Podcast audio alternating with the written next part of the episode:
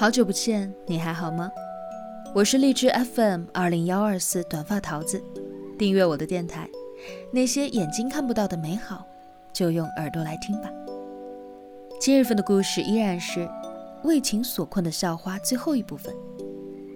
文章原标题：真实故事，闺蜜死于婚外情，两年了，我才敢说出看到了什么。作者朱小浅。一个只写真实故事的公众号，在这里，你将看到百态人生。读朱小浅，相信爱。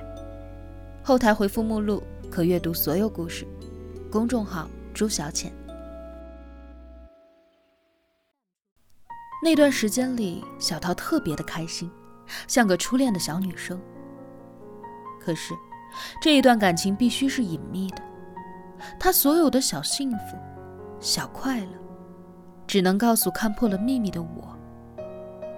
他在微信上说，他和柯俊一起回了学校，一起看望了年迈的老师，一起走了放学回家的老路。他仿佛在弥补着错失的青春，隔着屏幕都能够感受到他的欢喜和快乐。可我心里总是怕的，时常劝他断了这一段不正常的关系。于是小桃就不太愿意找我讲她和柯俊的事儿了。我只知道他们一直都没有断。反正黄志良常年不在家，儿子一周才回来一次。小桃就这样悄悄的，且肆无忌惮的偷尝着禁果。这件事，我只能私下和老公说，觉得小桃太不思后果。老公安慰我说：“也不要太担心了，他是成年人。”知道自己在做什么。然而，我们都把问题想得太简单了。成年人的世界哪有那么多单纯的爱情呢？小桃是久不涉世，才会义无反顾地奔赴情网。可柯俊呢？生意场上摸爬滚打了这么久，心里又能装得下多少真情？二零一九年夏天，我忽然接到小桃的电话，她焦急地说。快帮我想想办法！我这才知道，黄志良前两天突然打电话回来，说公司资金出了问题，要小桃把家里的钱打过去。可是，半年前，柯俊说自己的公司需要资金周转，把小桃的全部家底都借走了，一百零八万，至今一分都没还。问，就是他也没有钱。小桃哭着问我，怎么办啊？我安慰他不要急，柯俊好歹也是个老板，怎么也能弄出来的。可我高估柯俊了。我给他打电话，完全一副死猪不怕开水烫的样子。我说：“大家都是同学一场，想不到你这么渣。”他说：“你骂我也没有用，我现在是真没钱。”我当时心情糟透了，一想到小桃要面对黄志良的质问，真的替他难受。那两天，我一直在想如何帮助小桃渡过难关。可是，小桃忽然给我打了电话。这一次，她的语气极其平静。她说：“我完了。”我说：“没事的，你老公那么爱你，你好好的承认错误，他能够原谅你的。柯俊那边的钱，只要有转账记录，就告到他还。”小桃静默了一会儿。说：“我怀孕了。”我仿佛听见了一声晴天霹雳，浑身一哆嗦。她老公有大半年没有回家了。我说：“打掉，这还犹豫什么呀？